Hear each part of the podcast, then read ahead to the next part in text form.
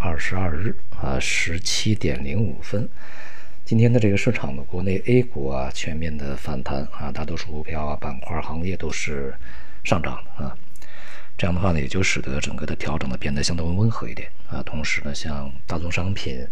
也是在前面大跌以后啊，逐渐调整，这个逐渐反弹吧啊。债市相对比较稳定一些啊。其他的资产的汇率啊等等也都是比较平稳啊。这就是市场呢在极端反应以后的一个这个节奏上面的一个放慢啊。从整体来看呢，一个啊这个收益率呢又开始重新的走强啊，在前面。呃，尤其是像外围啊、长端的这个国债收益率，呃，下行调整以后，那么在这两天呢是迅速的反弹持稳啊，并且呢从趋势上看呢仍然是呃继续的会回升啊，这也就意味着市场呢对于未来的这个通胀的预期还是相对比较这个呃明确的啊。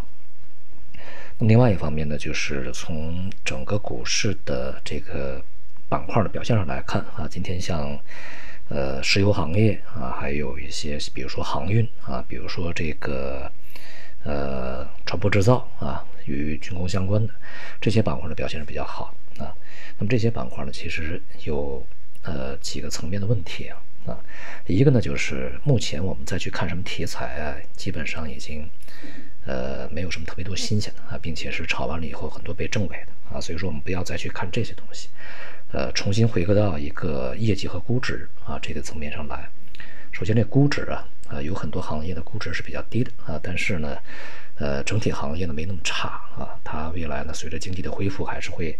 呃变得好起来啊。比如说我们刚才提到的这个板块里面，就有两个是属于这种估值比较低啊，而且呢，未来会有所回升啊，恢复的这个一个情况。那么另外一个呢，就是这个呃，要纯要凭纯业绩啊。呃，如果在未来业绩能够证明你的高估值，那它还能够上涨上去啊。如果否则，呃，相反的话呢，当然这个高估值就即便它是业绩增还是在增增长啊，好公司，它也很难这股票还维持在高位啊。那么同时呢，我们看到有某些的像家电的一些个股啊，这两天一直是跌的比较厉害。确实，我们看了有些它的这个。员工持股计划的方案呢？呃，坦率的讲，个人也是有一点儿觉得不大合适啊。这种量身定做的，且涉及到一些这个利益分配上面的，嗯，不是太合理的一些东西啊。呃，所以呢，加上整个行业本身其实它还是供应过剩啊。呃，那么这样的一些板块的下跌呢，也是理所当然。那么除了这两个以外，那就是一个和什么周期呀啊。呃，和这个题材啊、热点呢，没什么关系啊，甚至和这个你现在的显性估值啊关系也不大的一些行业板块啊，它的顺应的大的行业大大，它顺应的是大的一个格局和趋势啊，比如说这个国防啊，呃，目前这个呃外部压力是比较大的啊。而且呢，这个地区局势也是不稳定的啊。我们为了首先为了维护整个的统一啊，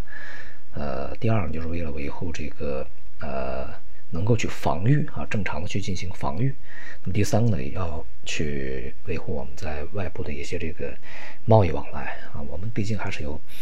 庞大的这个进出口啊，而且是全球大宗商品需求最为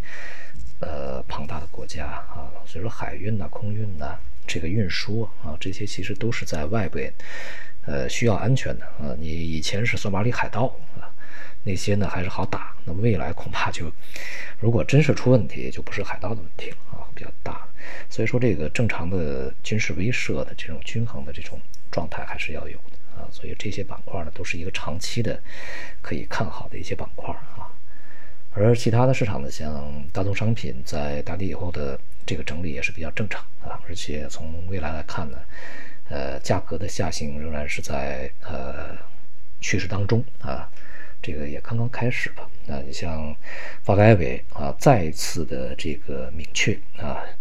联合这个调研铁矿石期货市场交易情况，并召开这个专题座谈会啊，密切关注现货交易价格变化，及时排查异常交易和恶意炒作行为啊。这个现在看来啊，这个期货这个市场啊，期现货啊，其实是商品的，大宗商品它的这个呃关联啊，呃是比较密切啊，上游下游啊，期货现货，呃衍生品和这个实际的像什么供应商、中间商啊、供应者等等，把它中间的可以去做的猫腻玩的这个手段是很多的啊，所以这个市场还是要呃确实需要去整顿啊。那么前面呢，我们看到了很多这个关于大宗商品异常波动的一些这个从高层啊到具体的监管部门的一些声音，到目前为止呢还没有看到一个结果出来啊。那么这一次发改委这样去说呢，呃，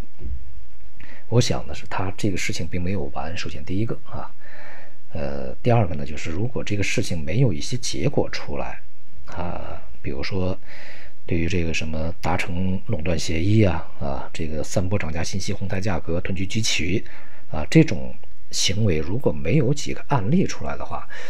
呃，也不正常啊。这么大的一个雷声，这个如果没有雨点儿啊，没有下不了下不了雨的话，呃，可能也不足以去这个对市场形成影响啊。这一次呢，我想会有一些呃。案例出来的啊，如果是这样的话呢，它将对整个的中国的期货市场起到一个这个比较好的一个作用啊。然后总之呢，市场是沿着之前的这个大的逻辑在运行啊，无非呢就在过程中，呃，目前没有什么特别极端的一些事情冲冲击啊，所以说市场呢不会去出现特别这个强烈的一些啊这个剧烈波动啊，但是趋势就在那儿啊。好，今天就到这就到这里，谢谢大家。